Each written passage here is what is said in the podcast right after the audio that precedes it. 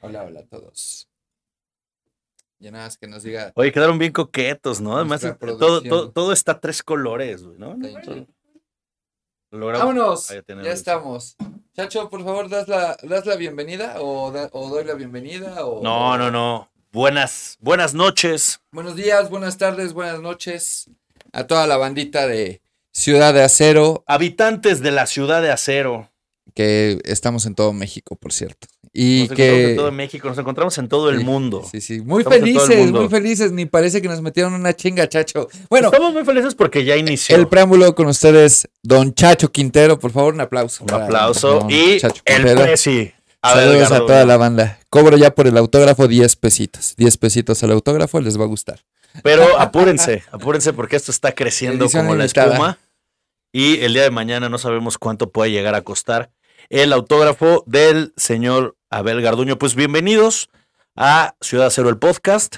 Este es oficialmente nuestro capítulo 1, nuestro episodio. Uno, yo, me- yo le puse ahí que el 2. Bueno, es, es que el otro Sí, fue el episodio piloto pila- piloto. uno. Pero bueno. Eh, nuestro episodio de los Hijo 49ers del amor. eh, que no esperábamos, la verdad, que fuera así. Entonces, pues hablaremos un poquito, primero que todo, del rival. Semana uno de nuestro rival. ¿Quién es nuestro rival? Al margen de lo que ya se vio, poner un poquito del contexto. ¿Cuál es tu opinión, ajena al partido, Ajá. de San Francisco?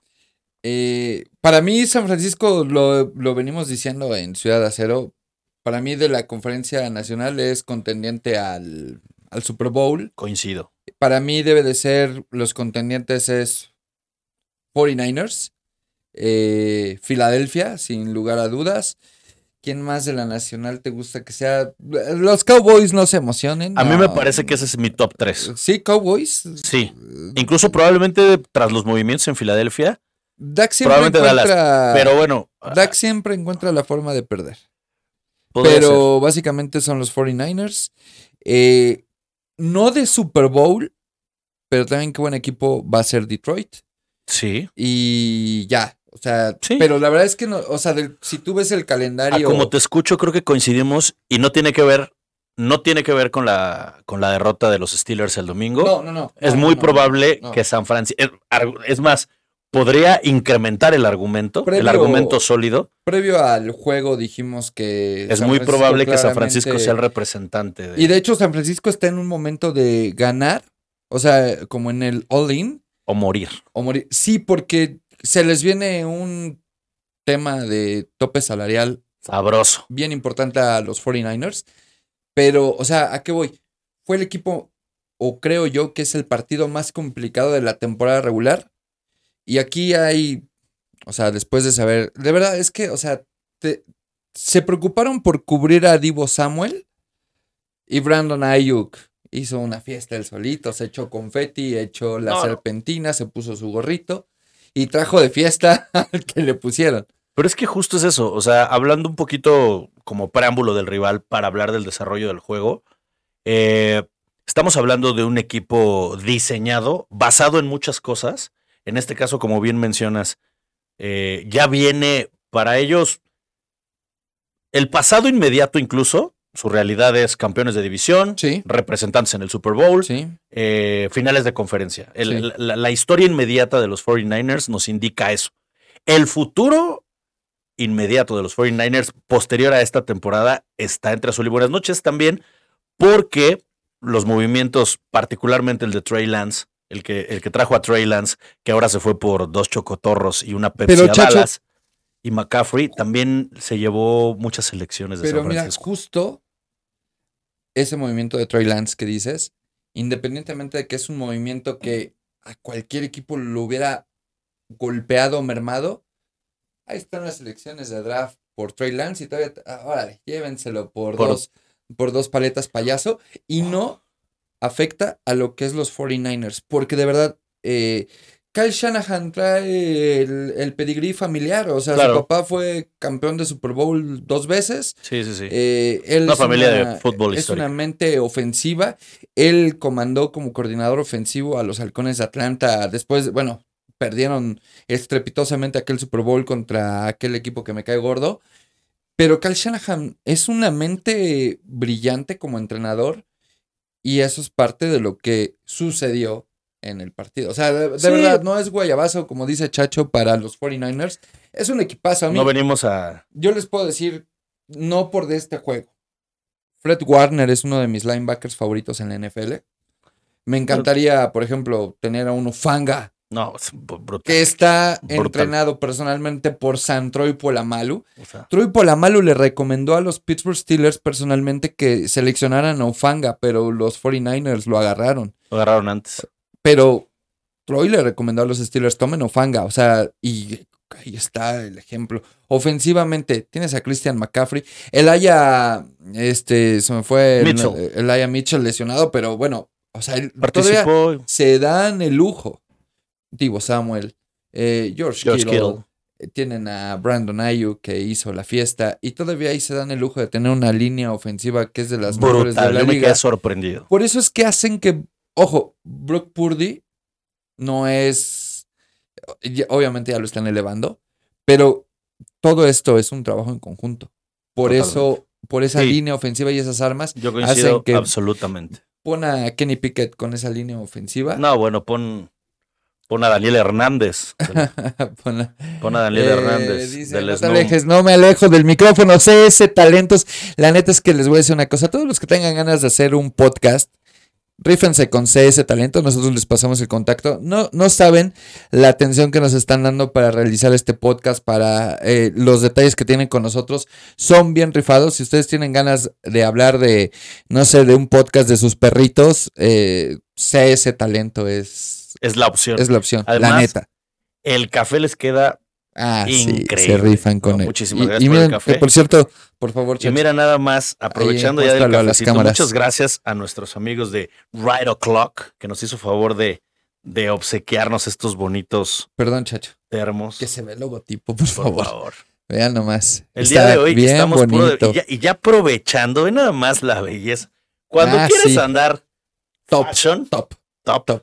Oye, vean los TikToks en- de Ciudad de Acero, está de donde fenomenal. hablamos de. Nada más de la belleza que, que me acaba de traer Está. la Pro Shop de Ciudad de Acero. ¿De qué va la, colección del Crucial Catch? No, es una, es una, es un verdadero. Es una joya el- todo eh, el Crucial Catch. Aquí la combinación de colores Está. está bien bonita. Es más, ¿sabes qué? Dale, ¿Sabes dale. qué? De una vez, que es para hoy. estrenar. Pues sí, para concluir y poner el contexto del tema de San Francisco, estamos hablando con un equipo contendiente Sí, sí, sí, sí. a llegar al Super Bowl. Ya no digamos a ganarlo, a Sí. llegar al Super Bowl.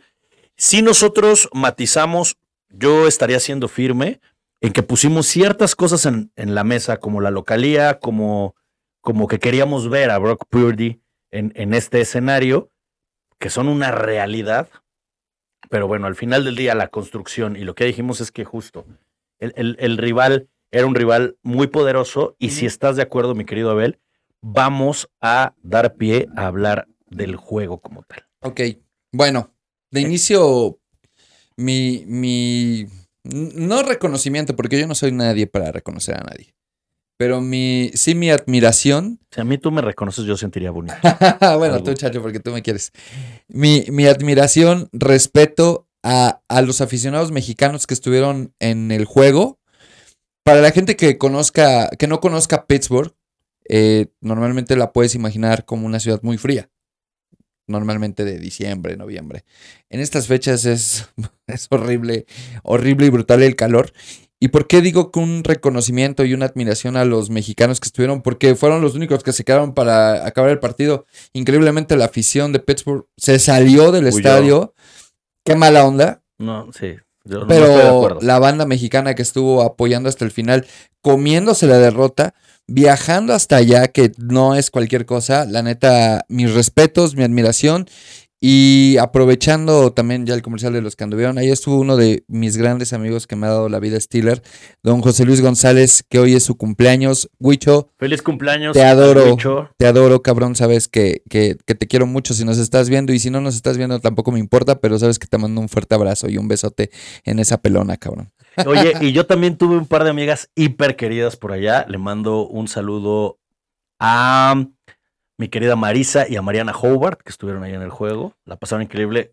tristemente Marisa le va a... A los 49ers. Así Qué bueno es. que te acordaste de sus nombres, chacho, como Sí. que dudaste. Es Y bueno, que- Perdón, regresando al partido. eh, no hubo respuesta.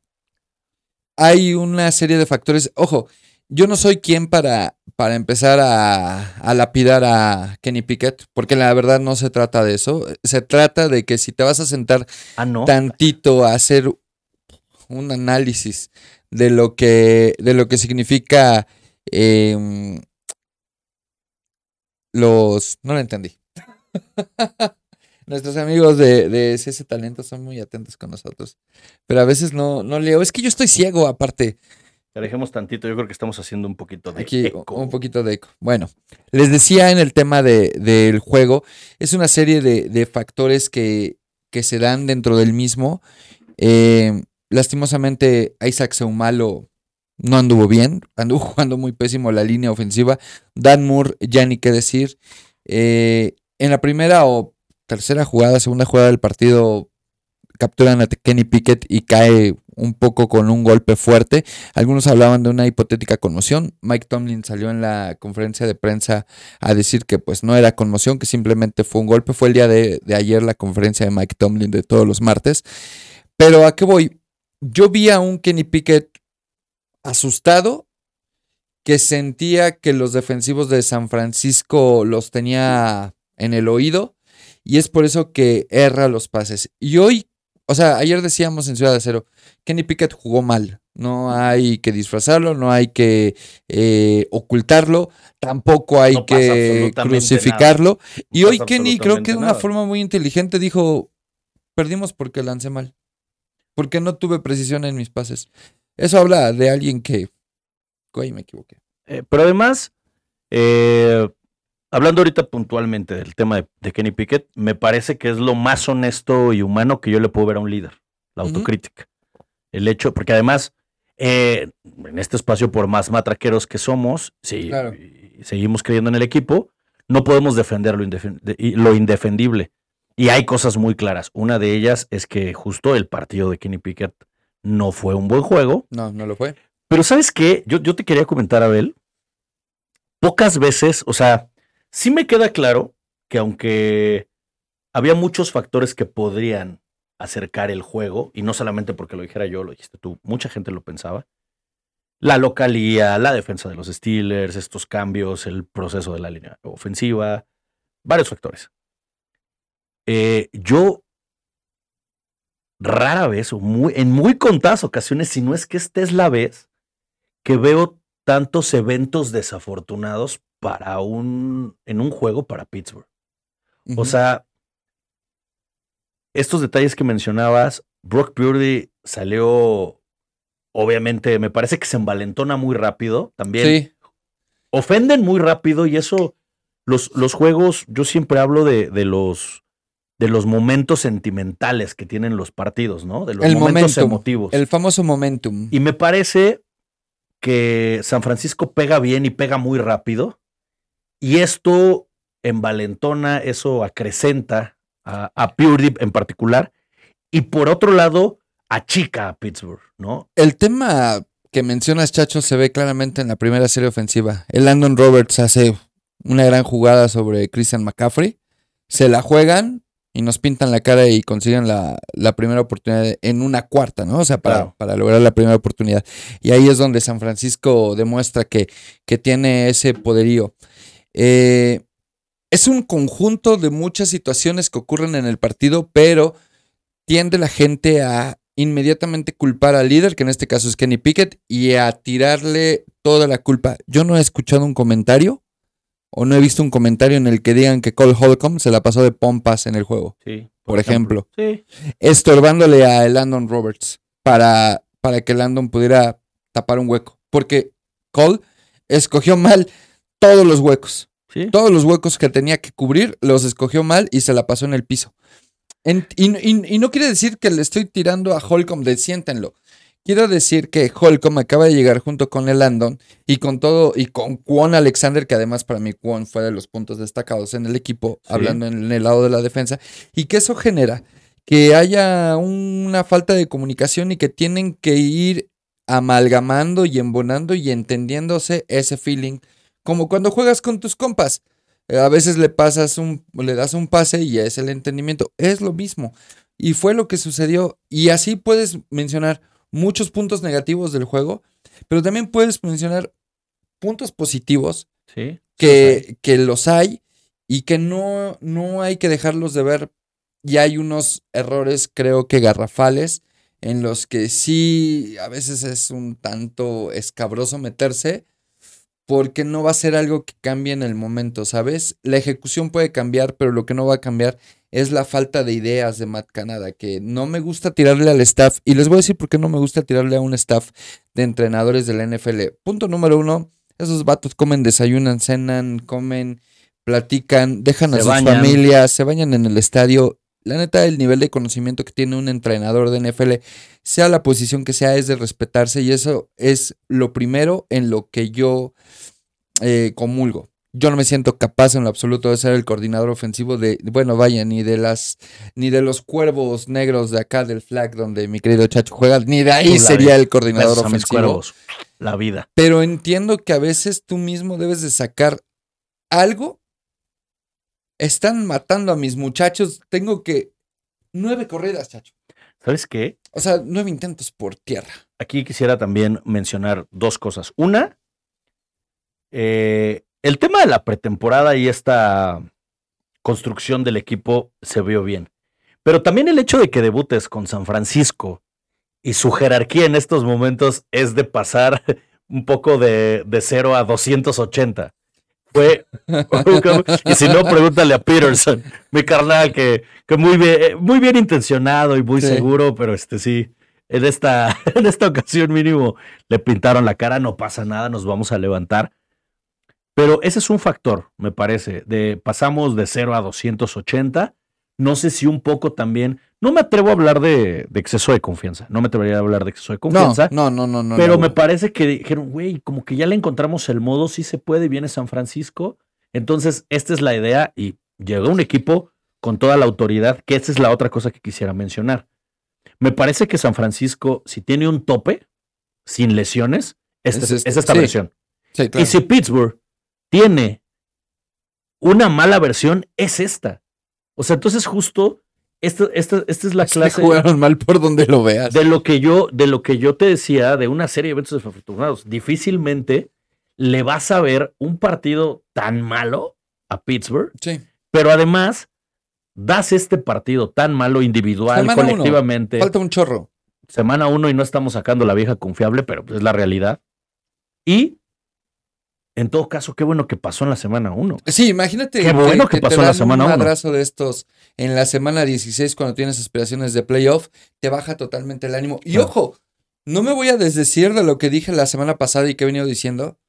Pittsburgh va a calificar al playoff Estoy seguro. porque además hay que entenderlo, o sea, y, y no, y de verdad, esta parte en la que el aficionado de los Steelers mexicano o incluso el americano dice, es que para qué entrar al playoff, playoff y perder, en- ah, o sea, hay que entender que hay un sentido de competitividad que a lo Esa mejor banda, les le va, falta. al- esa banda le va a las chivas y se- Es que se- no en- ven los juegos del Mazatlán. No entendería la falta de competitividad de que tú no le exijas a tu equipo entrar al playoff, independientemente de lo que suceda en el playoff, que pueden suceder muchas cosas. A ver, pero a ver, rapidísimo, rapidísimo. E- e- En este contexto, te la voy a poner tan sencilla.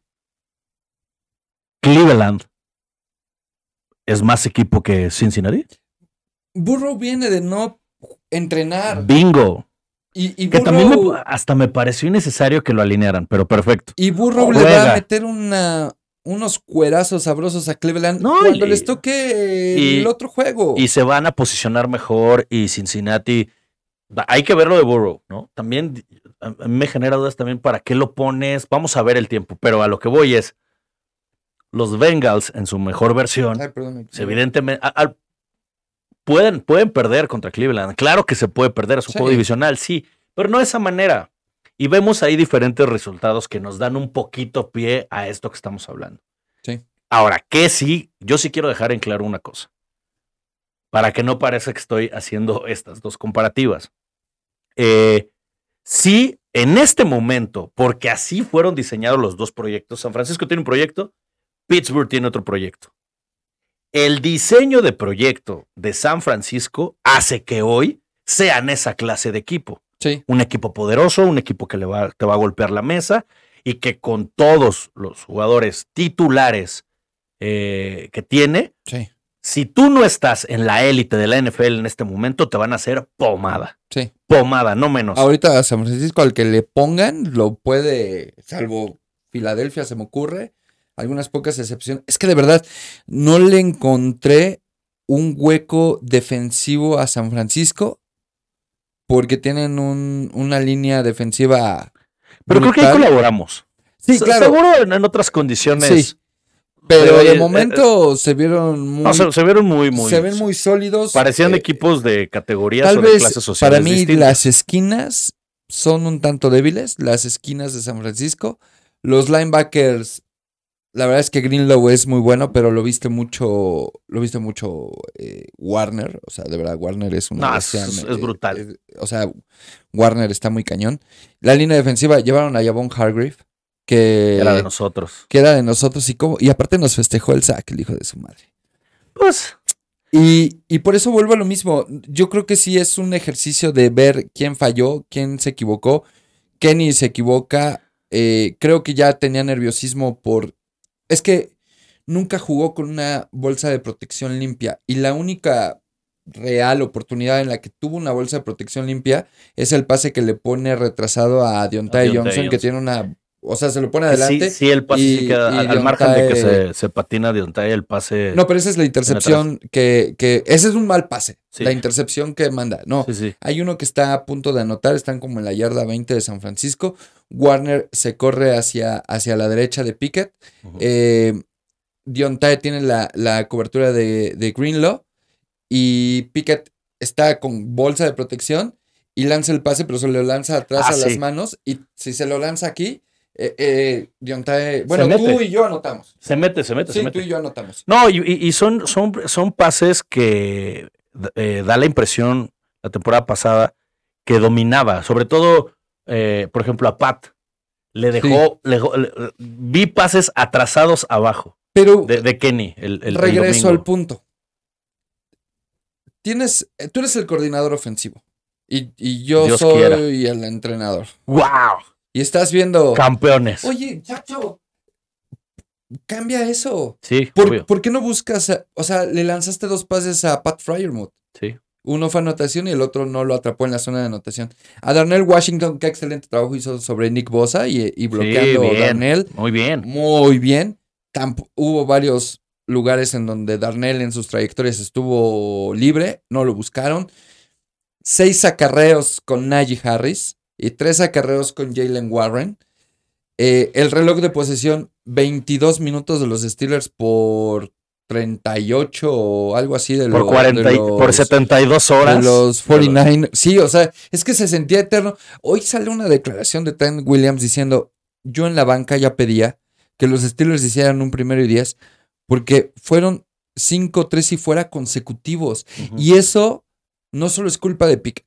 Y, y como digo, no se trata de venir y apedrear a la gente, pero eso ya es mucha responsabilidad sí. de tu coordinador ofensivo. la temporada pasada de pronto parecía que el libro de, del señor Canadá eh, carecía de creatividad sobre todo. Sí, y, Y me parece que, que el domingo vi nuevamente un poco de esa sombra, ese fantasma de la temporada pasada. Sí. Eso es ahí un poquitín. Ah, Me parece que se había avanzado. Otra cosa que vi, no sé si coincides, es que en cuanto está Pickens en el emparrillado, yo vi mucho más cómodo a Kenny. Sí. A pesar de que ya estaba la catástrofe, ya el juego estaba presionado, seguramente le pasaron mil, mil cosas Sí. por la cabeza. No se nos puede olvidar que es el segundo año de Kenny Pickett y que este es su primer Y juego. ya queremos que lance como Sí. Joe Montana. No, pero, o sea, seguramente en ese, en ese momento, güey, o sea, ¿qué hago aquí? ¿Qué está pasando? la afición, la prensa, mi familia. Se fueron eh, del estadio. Nick Bosa se me está quedando viendo, creo que me va a asesinar. Estoy tirando bal. Vi, eso, eso me dio mucho gusto. A, a cosa a- a rescatar, me parece, aún así después también le tiró un par de malos pases a Pickens, Sí. Pero creo que se ve luego, luego que tienen esa conexión. Si Pickett ve que puede ser su objetivo número uno en el emparrillado, se siente mucho más cómodo, lo vi mucho más en paz. No sé esto que tenga que ver en cuestión nada más técnica, práctica o hasta de confianza o de relación con, Química. con Deontay Johnson. Puede ser. Pero me parece que, digo, a destacar un- eso. Y para Y culminar, Calvin, una idea- Calvin Austin, Calvin bien, Austin, bien. bien, bien, Y también Allen Robinson. Bien. Eh, o sea, ahorita, por ejemplo, mencionaban con la dirección me, de. me fascina porque si aquí hubiera comentarios así de bien, bien, pues sí que madriza nos pusieron, ¿de qué están hablando? es que O sea, justo sí hay un tenemos que tema. matizar. un tema de. Hay una golpiza. Para todos los haters de Terrell Edmonds, Terrell Edmonds les manda saludos y les demuestra en la ausencia, lamentablemente, lo importante que era para el esquema defensivo de los Steelers. Porque incluso mandaron a blitzear a, a Minka Fitzpatrick, lo cual, neta, no entendí. Esa era la función de Terrell Edmonds en dado caso en un hipotético estar. Damonta casi estaba pero haciendo su fiesta particular. Sí, sí, no sí. tenía ni idea de en la actuación de Brandon. Ayuk cuando se resbala eh, Peterson, la neta la asignación tenía que haberlo haber llegado a ayudar eh, a esa esquina, tenía que haber llegado a ayudar casi porque justo Minka estaba ayudando del otro lado. Del otro lado, sí, pues, si ya el- se patinó, eh, puedes exactamente, pero se jala hacia el otro. La segunda anotación de Ayuk sí es una joya que firman muy bien, o sea, la neta es un pase al hombro y Peterson no podía hacer más porque está hombre a hombre y además porque alguien de, eh, o sea, la gente puede decir, ¿por qué no volteó a ver el pase?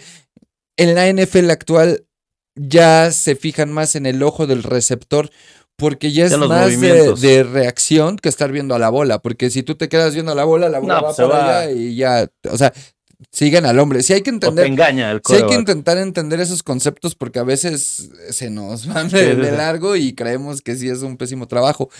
Igual, eh, la línea defensiva, Keanu Benton es un buen punto, pero nos hicieron papilla. Y bueno, el dios del Olimpo, el mejor defensivo de la NFL, sin lugar a dudas, aunque Fox Sports me lo ponga en el cuarto lugar, No, bueno, increíblemente, por pero una qui- tontería. Pero, pero, ¿quién es Fox? Y se dice Don TJ Watt, que acaba de empatar el récord de sex. Yo lo esperaba para Las Vegas, donde te No, lo no, comenté aquí. brutal, Brutal. Y no, o sea, se lo. Tres. Tres contra una gran línea de, Gran línea ofensiva, O de sea, hecho, tres.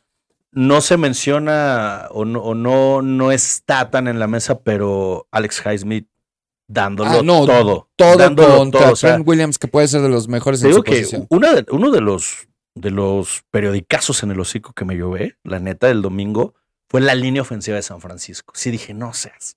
O sea, no, sí, pues sí está. Christian McCaffrey es un, o sea, ya son las piezas de un rompecabezas, pero ya de un rompecabezas caro. Lo mandaste traer de, Sí. ese rompecabezas lo mandaste traer de Italia. ¿no? Entonces, eh, de por sí Christian McCaffrey es un extraordinario corredor, es él- es élite Sí. y si el vato no hubiera tenido tantos problemas de lesiones, no sé de qué estaríamos hablando, ¿no? Pero es brutal. La línea ofensiva lo hizo muy bien, pero eh, TJ Watt y Alex Highsmith dieron un juegazo. Evidentemente vamos a hablar de TJ Watt por las capturas, que eso Va a romper su propio récord. va a romper su propio récord. Pero paso también el trabajo de, de Highsmith me Claro. parece que muy en su nivel, muy en su Sí. nivel. Me gustó con Alexander. Me gustó con Alexander. Me, me quedé así, hice este gesto por la lesión del capitán. Ah, bueno. Pero también, híjole, yo lo adoro a, a Cam Sí, pero Hayward, no, pero no, también. No fue su, no fue su. Pero es que volvemos a lo mismo. Es que también descansó mucho mi compa. Sí. Y, y yo entiendo que, que como capitán y como ser eh, ya a la edad de lo que ustedes quieran y que además es un excelente jugador y le respetan, pero a veces él no es que le respete el entrenador, no es que le respete el- el- la jerarquía del equipo. Creo que tendría que ser un respeto mismo de decir, ya estoy más grande y no es como que me vaya yo a parar más fresco No soy Benjamin Button. me tengo que preparar mejor y exigirme más. Y yo sé que no tiene cabida a lo mejor en el tema, ¿cómo te lo, lo explico? En el tema deporte, porque voy a hablar de alguien en el fútbol soccer.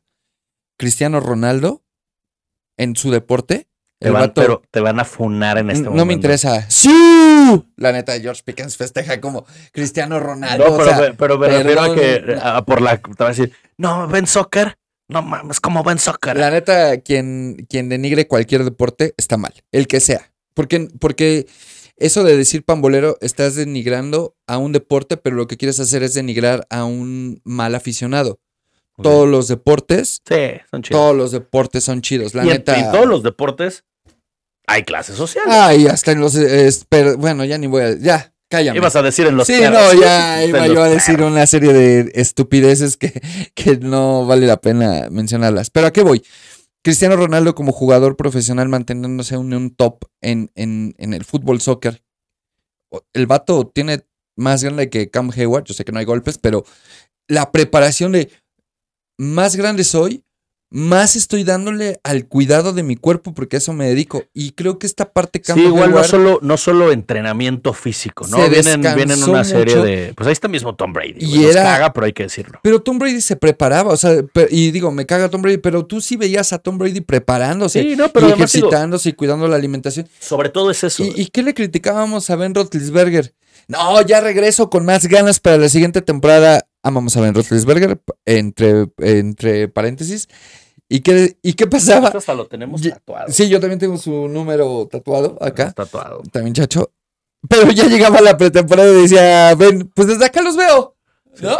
Desde No, no, los veo. de, ah, un paparazzi, ve, así en, Sí, en este. entonces ahí decías, en bueno, Carl's Jr., ¿no? Miren, aquí sí, está claro. Roethlisberger en el juego de pretemporada. Mientras más grande seas de edad, creo que sí tienes que exigirte más Totalmente de acuerdo. para llegar en un Una mejor nivel. disciplina. Y creo que eso es lo que le cobró factura a Cam. Fue una lesión de la ingle. Y aparte, hoy he estado leyendo reportes de que va a ser eh, cirugía en la ingle, que podría aterrizar en la IR y serían algo así como ocho semanas, pero que regresa.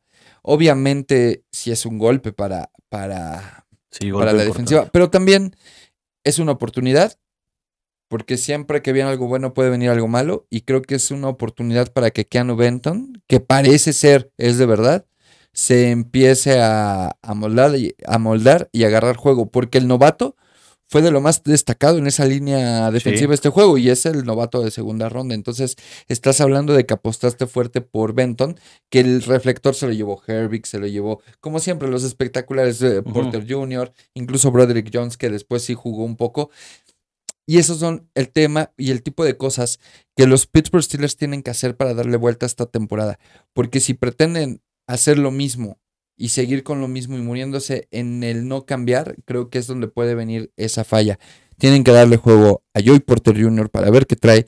Tienen que meter a, a Broderick Jones para que mejor empiece a entender lo que son los fregadazos de su posición en lugar de Dan Moore.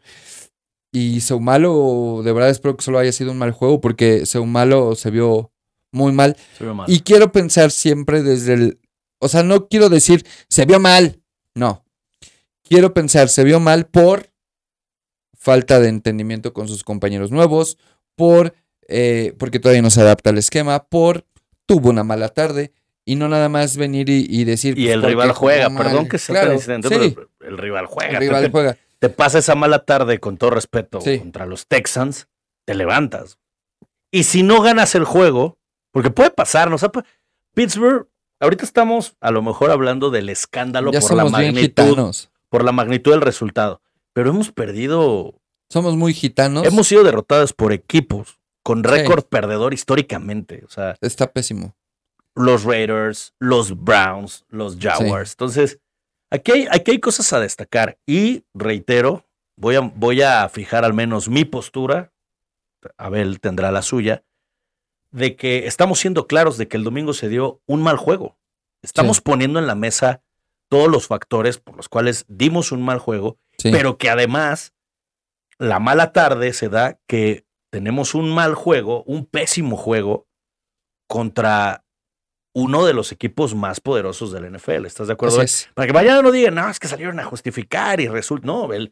Y además, ese es algo muy ciudad de acero. A mí, una de las coincidencias que siempre La he tenido matraca, con Abel, traca, traca, la matraca, traca, aparte de la tra. matraca, es que el rival juega. O Sí. sea, no es así como de, ay, mira qué chingo. No, no, o sea, el rival juega y el rival hace lo suyo. Sí. Entonces, esto va a suceder. Yo también, Oye, chacho, dime, dime. Besos a la doctora. Carajo. Besos a la Eh, doctora. Yo también considero que la temporada todavía es muy larga. Sí. Insistimos, Oye, qué bueno y- que el golpe fue en la te dicen, semana No, 1. va a ser una temporada larguísima, güey. Ah, bueno. Es que. Pues cuál larga, tiene los- las mismas. Sí, las mismas semanas que el año semanas, pasado. 17 semanas. Sí, Ah, que como le incrementaron una Sí, semana, yo creo que. al final de cuentas fue un mal juego. Yo sí, siempre tratando de ver el lado positivo de las cosas y lo hemos manejado hasta como estilo de vida en Ciudad Acero, eh, viéndolo desde el lado positivo de las cosas, se pierde en la semana 1, es el momento en el que todavía puedes hacer muchos, muchos cambios, pero si ya nos preocuparemos si tipo semana 8 seguimos igual, ahí sí creo que ya es de, sí estamos muy Fíjate del que- carajo.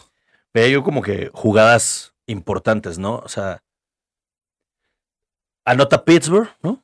Nos vamos al, al medio tiempo y empiezas tú a hacer sumas, ¿no? O sea, Sí, te claro, te claro. pinches A mí ecuaciones. me estaban entrevistando y de repente anotó San Francisco, ¿qué? Sí.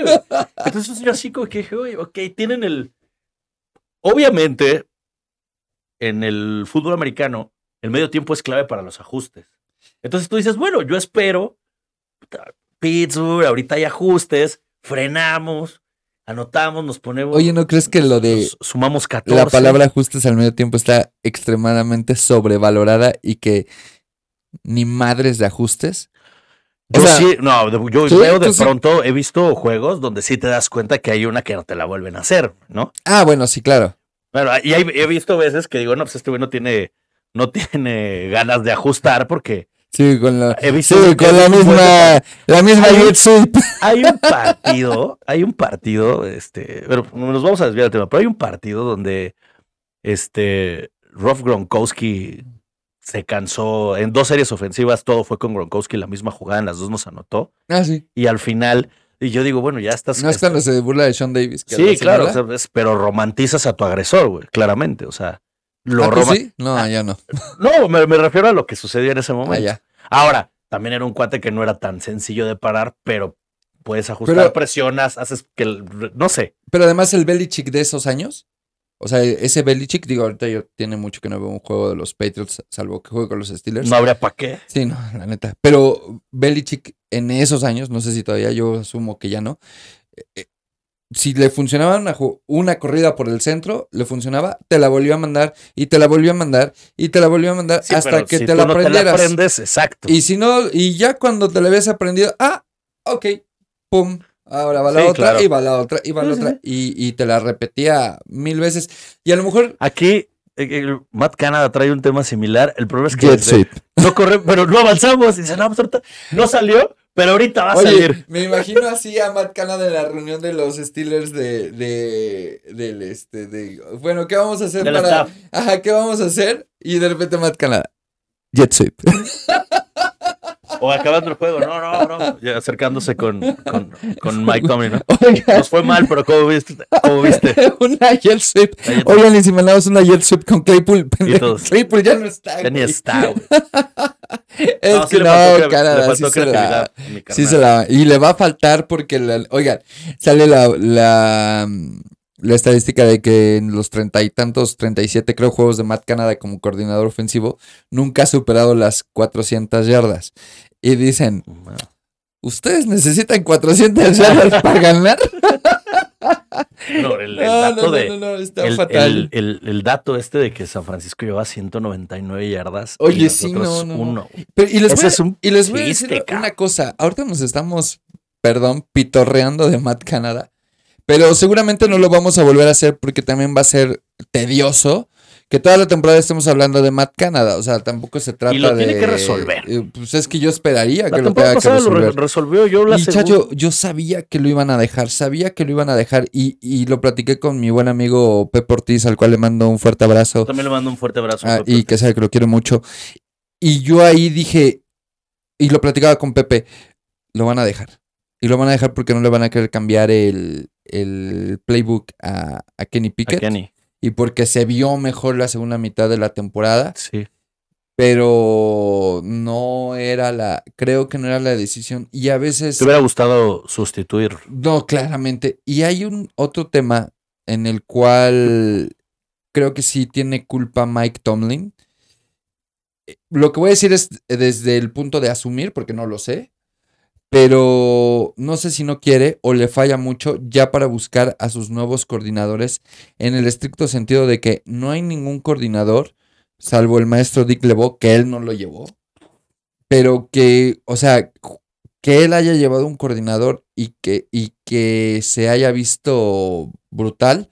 Todd Haley, que él no lo hizo. Claro. Que ten- eh, Ya te cacho la idea perfectamente. No tiene esta sinergia o este efecto con su staff de cocheo que sí tenía Bill Cowell, por ejemplo. Por ejemplo, ¿no? El patrón. Y, Bueno, ahí salió eso, Bruce Arians Y eso más habla del también por qué nos pisoteó 49ers, porque en el nivel entrenamiento fuimos apabullados, no solo, no solo en el campo, en la toma de decisiones eh, de los entrenadores.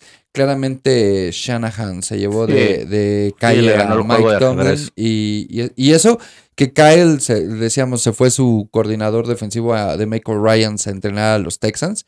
Y ahí es donde dices, pum, o sea, a veces. Pero vuelvo a lo mismo, no quiero estar hablando yo de Mike Tomlin y de su staff de entrenadores, porque no se van a ir.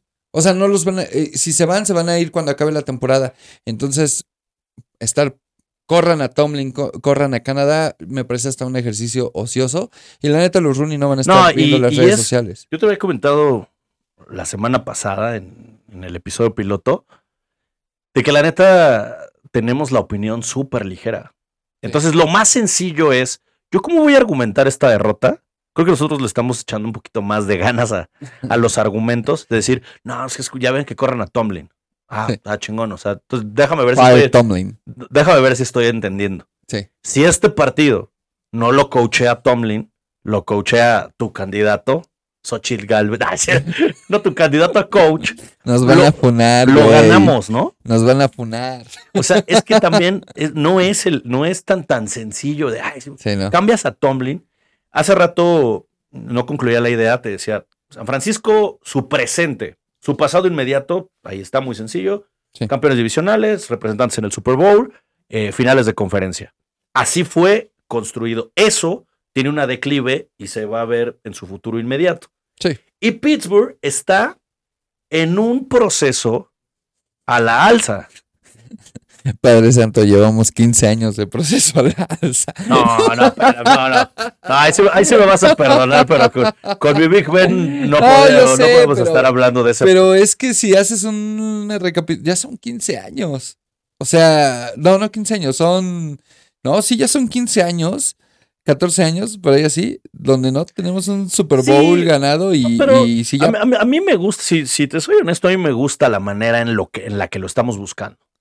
Claro, Y yo sí, le veo tablas a este proyecto. A mí sí me gusta este proyecto. O sea, al margen de que soy matraquero, si tú me dijeras, oye, este, lo- te voy a poner con, con dos ejemplos, ¿no? Con los Rams en su momento y con los 49ers. Si tú me dijeras, oye, va a venir Christian McCaffrey y va a venir este Von Miller y va a venir Odell Beckham Jr. y va a venir Patrick este, Mahomes. Va a venir Patrick Mahomes, pero eh, sus contratos vienen por tres años y no tenemos primeras ni primeras, ni segundas, ni terceras selecciones de draft los próximos seis años. Yo te diría gracias, no gracias. híjole.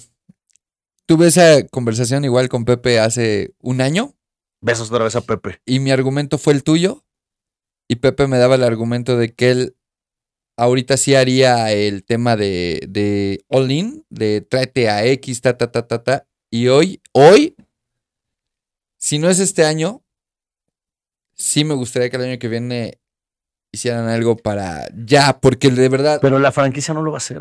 No, no, no, eso, eso aparte, por eso no me vas a escuchar. Va, va, en- va en contra No, del Lo ADN. que te acabo de decir nunca te lo había dicho y no, y no me van a volver a escuchar decirlo. Claro.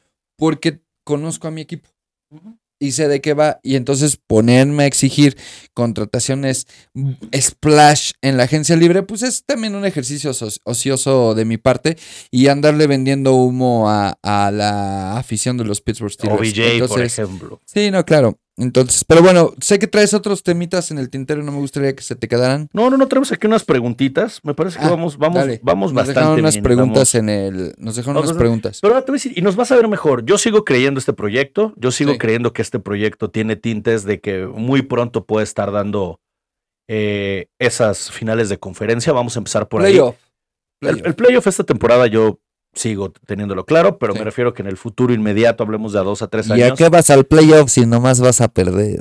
se acerca esta final de conferencia y se acerca basada en la idea y en el ADN de, nues- de nuestro equipo. ¿no? Ver a todos estos jóvenes, ver a Pat, ver a Najee, ver a Pickens, ver a, a Pickett, a TJ, a Minka, que yo lo veo absolutamente acerero. Hay, que, hay algunos que cambian de Miami a Pittsburgh, esa ya es otra cosa. Sí. Pero definitivamente Minka Fitzpatrick es de acero, Alex Highsmith. Entonces, cuando lleguemos, a mí me gustaría que sea bajo este Es que esquema. también se, se integraron tantos jugadores que al final de cuentas también tienes que amalgamarlo. Y por eso me refería hace un rato, lo de Cole Holcomb, que Salud, No. nos, nos va a ir bien.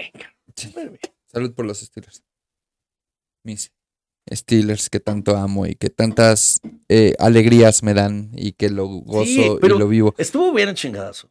Sí, o sea, es que al final Vamos a ver un equipo diametralmente diferente. de repente sí un claro. reality check no te viene nada mal. O sea, Pero Y está bien porque, a ver, Kenny, no eres el de la pretemporada en temporada regular. Mira el madrazo. Ponte a trabajar más, papi. Ok. Fácil. pongo a trabajar. Sí, listo. ¿viste Megamente? No. Hay una escena que me fascina, ¿no? Donde, bueno, está este que es como un superhéroe. y Todo el mundo lo adora y, y un güey lo saluda. ¡Eh, te amo! ¿Cómo se llama? Es como un- una broma de Superman, ¿no? City Man, no sé cómo se llama. Güey, te amo, ciudadano promedio, ¿no? Neta, así piensa la banda hoy. Y si estoy equivocado, puede ser, estás en tu derecho.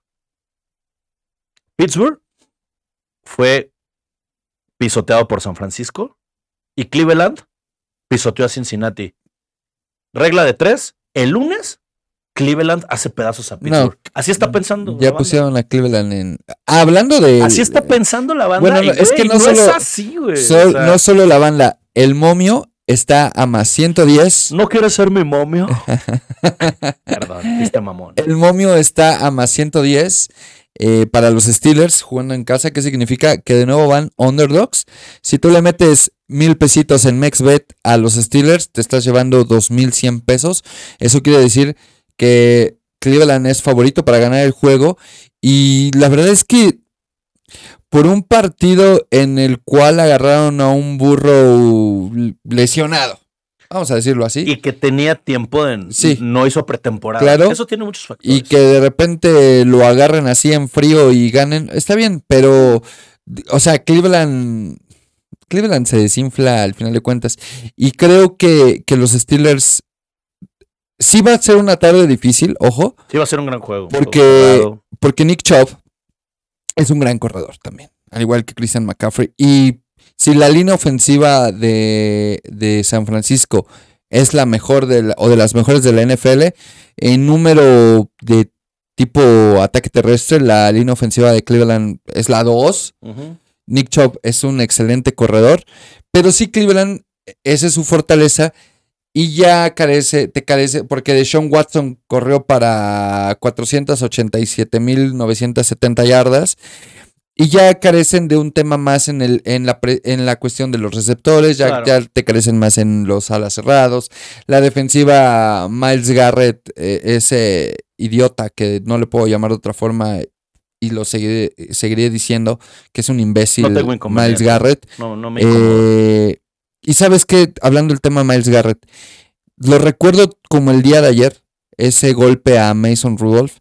Cuando terminó el partido hice un live en el cual estaba yo extremadamente enojado Como chingados. ¿no? y, y la gente estaba en ese momento de acuerdo conmigo y no sé en qué momento el colectivo incluso de la afición de los Steelers empezó a cambiar como si hubiera sido una gracia, ¿sabes? Solo porque Mason Rudolph no les cae bien o no les No, gusta o lo que sea, No, pero lo que hizo Miles Garrett es una salvajada. no, pero es un rollo hasta deportivo, hasta Sí, fuera sí, del sí, deporte. y, más allá y que, que, le bien, aplaudas a una mal. persona así No. Que, que pudo haber lesionado mal a, a- a- no a Mason Rudolph, a cualquier jugador de la NFL. No, creo eso que pudo es- haber acabado en un crimen. Exacto, O sea, entonces con su fuerza, aplaudirle a ese imbécil no, para mí no tiene cabida. Y a mí otra de las cosas por las que no tolero a Garrett, que no tiene que ver con Garrett, es más con la prensa o con lo Te lo ponen arriba de TJ Watt también. Pero de parte Pero pues, de quién, quién. es quién, o sea, quién es Pero de Garrett? parte de quién. a veces es esa necesidad de, de los críticos especialistas en NFL de querer endiosar para dar un poco de nombre a, a- a cierta... Ciertas franquicias. Exacto, como de, bueno, te doy algo de lo cual te puedas sentir orgulloso. Pero Miles Garrett no es mejor que TJ Watt. No, no lo es. O sea, no, lo- no lo es. Sí es muy buen jugador, Es un gran jugador. pero no es mejor. Estoy absolutamente de Entonces, acuerdo contigo. bueno, hablando de eso, él es el punto fuerte de, de la defensiva de Cleveland. Y creo que, o sea, sí hay muchas más carencias del lado de Cleveland que de, o sea, no voy a poner porque le pegaron de esa forma a los Bengals a la altura de 49ers porque nos dio una madrina. Y creo que los Y Steelers... Cleveland no es San Francisco. Claro, es- exactamente. Y, y no, o sea, esta ecuación de, de la regla de tres no debería de existir para el fan y pensar, ah, sí, Cleveland le van a ganar a los Steelers porque sí y fácil. No, o sea, Va a ser un juego, es un juego divisional, va a ser un juego sí, muy claro, difícil. Todos los divisionales son difíciles, pero tiene que ganar Steelers y tiene que ganar no manotazo en la mesa, porque tampoco voy a decir, sí, vamos a ganar 37, no, pero sí creo que un mejor juego donde debe de, donde, donde Darnell Washington sí le puede hacer mella a, o sea, sí puede bloquear eh, extremadamente bien a alguien como lo es Miles Garrett. Darnell Washington lo puede bloquear muy bien. Entonces, métanse a MexBet en la Liga de Ciudad de Acero para que le metan, porque vamos a tener buenos Toma mi regalos. dinero. Oye, por cierto, haciendo un paréntesis, eh, estuvimos en la sede en Applebee's de Polanco y, y muy bien, gracias a todos los que fueron. Es un lugar y es bien una, bonito estar con es pura una- es una propuesta distinta a lo que hay en la Ciudad de México y hubo, regalaron un jersey de Kenny Pickett, regalaron un jersey de Joey Porter Jr. pura gente. este lunes Nuestros amigos de También van a regalar cosas. Saludos a Omar, Steelers, a, Nation, a- United México. Sí, claro, saludos a Omar, a Juanca y a Germán de MexBet México, que la neta se están rifando. Y bueno, ahí métanse, regístrense con la Liga de, de Ciudad de Acero, porque somos orgullosos embajadores.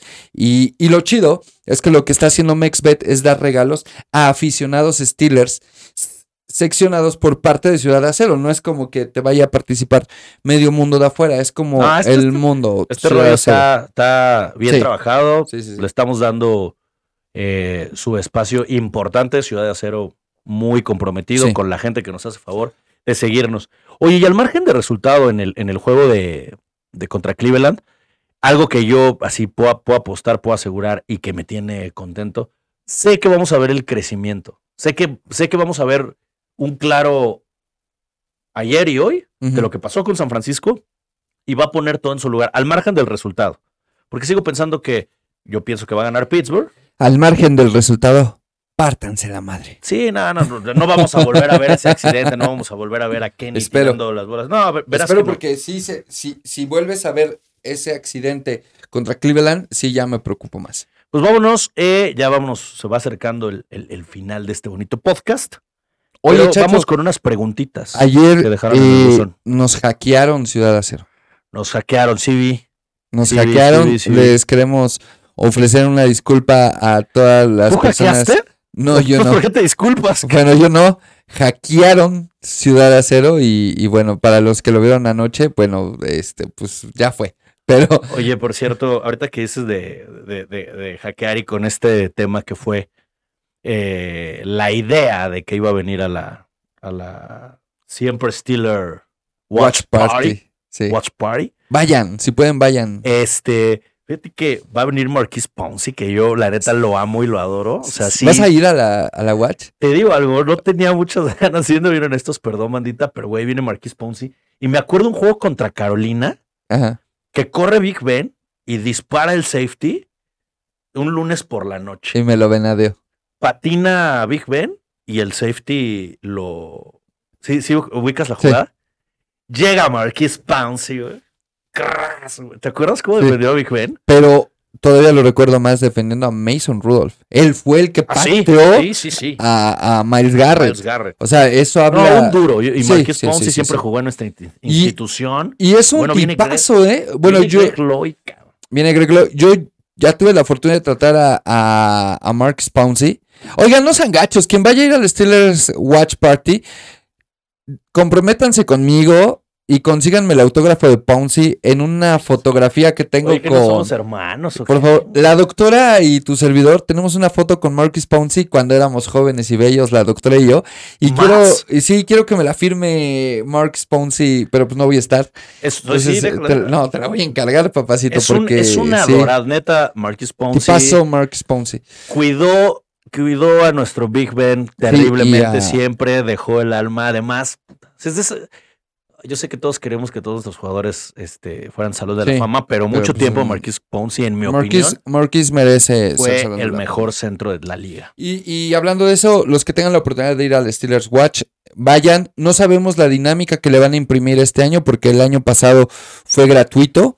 Este año ya hubo costo. Eh, 300 pesos la localidad general, 1200 el VIP. Quiero pensar que tengo el, el- el raro y extraño y mal presentimiento que los autógrafos van a ser limitados solos a los que compraron el VIP, Se paga, papá. que sería una lástima. Yo esperaría que no. Yo A esperaría lo que mejor no. una dinámica que diera como prioridad, pero, Pero- yo esperaría que toda la gente Pero estoy, sin, estoy sintiendo eso, estoy sintiendo eso, espero estar mal, pero gócenlo, vívanlo, disfrútenlo, no hay empacho en hacerlo.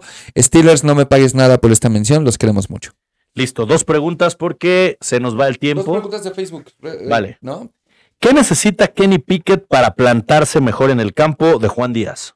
Eh, necesita que el coordinador ofensivo le apoye más en el estilo de jugada que va a mandar de acuerdo a sus fortalezas. Tiene muchas armas y si te están presionando rápido, creo que hay muchos antídotos para una presión que no supieron sacar, como los pases pantalla. Creo que no vi ningún pase pantalla. El, el- el play action está borrado en Pittsburgh desde hace varios años, porque a Ben no le gustaba hacerlo, pero Ben, pero Kenny no es Ben. Y creo que podrían implementarlo con Najee Harris o. Jalen Warren para cuando menos friseas al linebacker uno o dos segundos. Creo que es mucho del trabajo del coordinador el poner en la mejor posición a tu mariscal de campo. Y si no te está funcionando algo en ese momento, el famoso y bendito ajuste, cambia y manda algunas jugadas que te salgan de la chistera, aunque sea para generar algo. No es tanto de estar mejor Y el plantado. talento está sí, para es que tú más experimentes. de ayudarlo a que se plante, ¿no? Absolutamente Ayudarlo. de acuerdo. Y dice Kev Lorenzana, que le enviamos también un saludo, es muy constante en Ciudad Sí, no, Kev este, fan adorado. destacado del Kev, le mandamos un fuerte abrazo.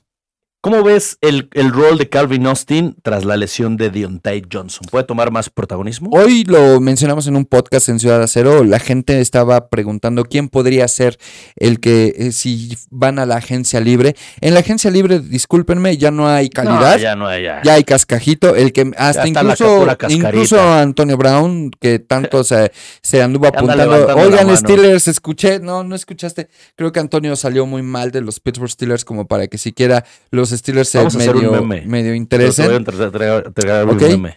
Pero a qué voy, Eh, según yo, según yo, mis asegúnes, eh, obviamente Deontay lesionado, receptor abierto número uno, George Pickens, Por supuesto. receptor abierto número dos, eh, Allen Robinson, porque tiene la Sí, la experiencia jugando de, de, de- de como Totalmente receptor abierto en banda, que es muy diferente al slot. Y ya pones aquí a, a- en el slot a, Calvin, Calvin Austin, Austin. que aprovechas la velocidad, y ya activas a Gunnar Olszewski, que fue el que perdió el puesto de, de- de- de estar activo junto con Calvin Austin, y estuvo desactivado este partido. Lo activas, y por ahí, si no te juega gacho una lesión, en- de, otra lesión en el cuerpo de receptores abiertos, ya está Ya lo tienes. ya la tienes y cuando regrese Deontay, toda la escalerita va de regreso, desactivas a Gunner y vuelves a acomodar a tu ajedrez como lo tenías, porque pues Deontay Johnson, aun les guste o no les guste, es el receptor número uno de los Pittsburgh Steelers. Oye, por ahí fuera de un castillito, Connor Hayward. Yo lo vi bien. Sí, pero vuelve a lo mismo, si no buscas a tus armas Es que ofensivas, es eso, es- están las Es que armas, sí, y es, o sea, eh, tú mismo te amarras y tú, o sea, tienes brazos, pero tú actúas como manco. Eh, No nos vayan a funar. Chase Claypool. Chase Claypool. Es un tipo que que tiene un cuerpo increíble Totalmente. un y totalmente. Y, y lo que hacía Chase Claypool o hace Chase Claypool es jugar como un, como un receptor abierto con cuerpo pequeño. Él solito se limitaba en, en todas esas herramientas físicas impresionantes que no lo dejaron despegar y que en Chicago yo creo que tampoco lo va a hacer. Eso es lo que pasa ahorita con la ofensiva de los Steelers. Tienes todo, todo un, un roster que puedes hacer funcionar.